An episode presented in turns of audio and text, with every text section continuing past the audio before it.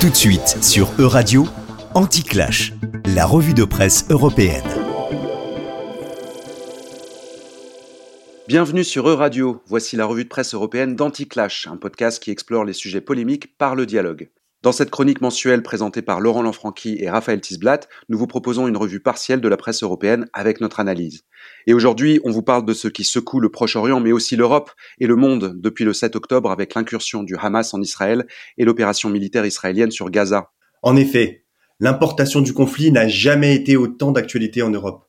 L'émotion, comme dans les premiers temps de chaque conflit à haute intensité, tend à l'emporter des deux côtés, rendant l'effort d'analyse particulièrement compliqué les influences pro-palestiniennes et pro-israéliennes rendent tout examen d'un partage de responsabilités extrêmement dur à mener. Saluons pourtant l'effort analytique de The Conversation, qui, dès le 8 octobre, décrit les enjeux stratégiques, militaires et géopolitiques à court et moyen terme, côté Hamas comme côté israélien, et cela sans omettre les conséquences des traumatismes vécus par les populations israéliennes comme palestiniennes. Alors la première semaine suivant les tueries du Hamas, les discours européens ont majoritairement fait part de leur solidarité avec la société israélienne, mais beaucoup d'autres ont tout de suite demandé à ce que la souffrance des Israéliens ne fasse pas oublier celle des Palestiniens. Nombre de commentateurs se déchirent depuis le 7 octobre. Israël doit-il bénéficier d'un soutien sans compromis ou l'État hébreu a-t-il une part de responsabilité dans la situation actuelle?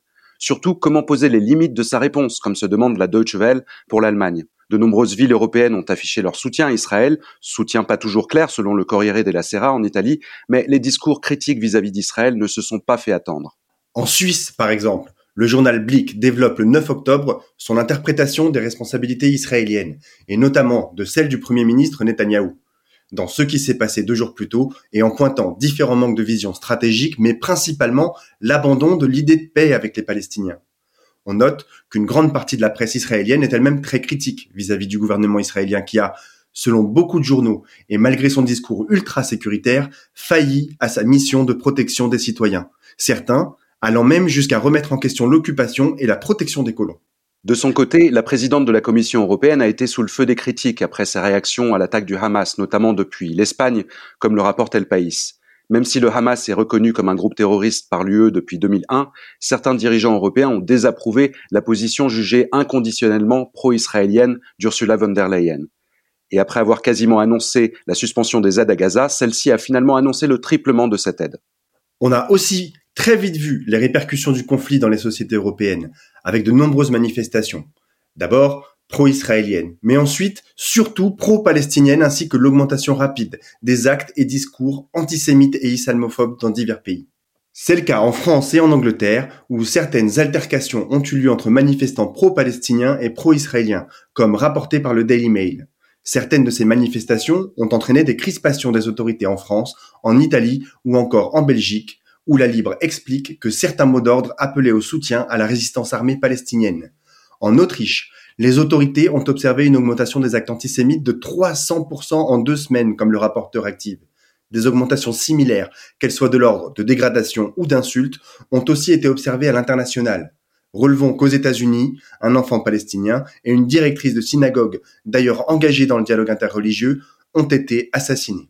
L'antagonisme quant à l'attitude à adopter face à ce conflit aux portes de l'Europe n'en finit pas de diviser les Européens, y compris leurs médias. En Angleterre, particulièrement déchirée par ce sujet, la BBC avait choisi d'utiliser le terme militant au lieu de terroriste pour décrire le Hamas.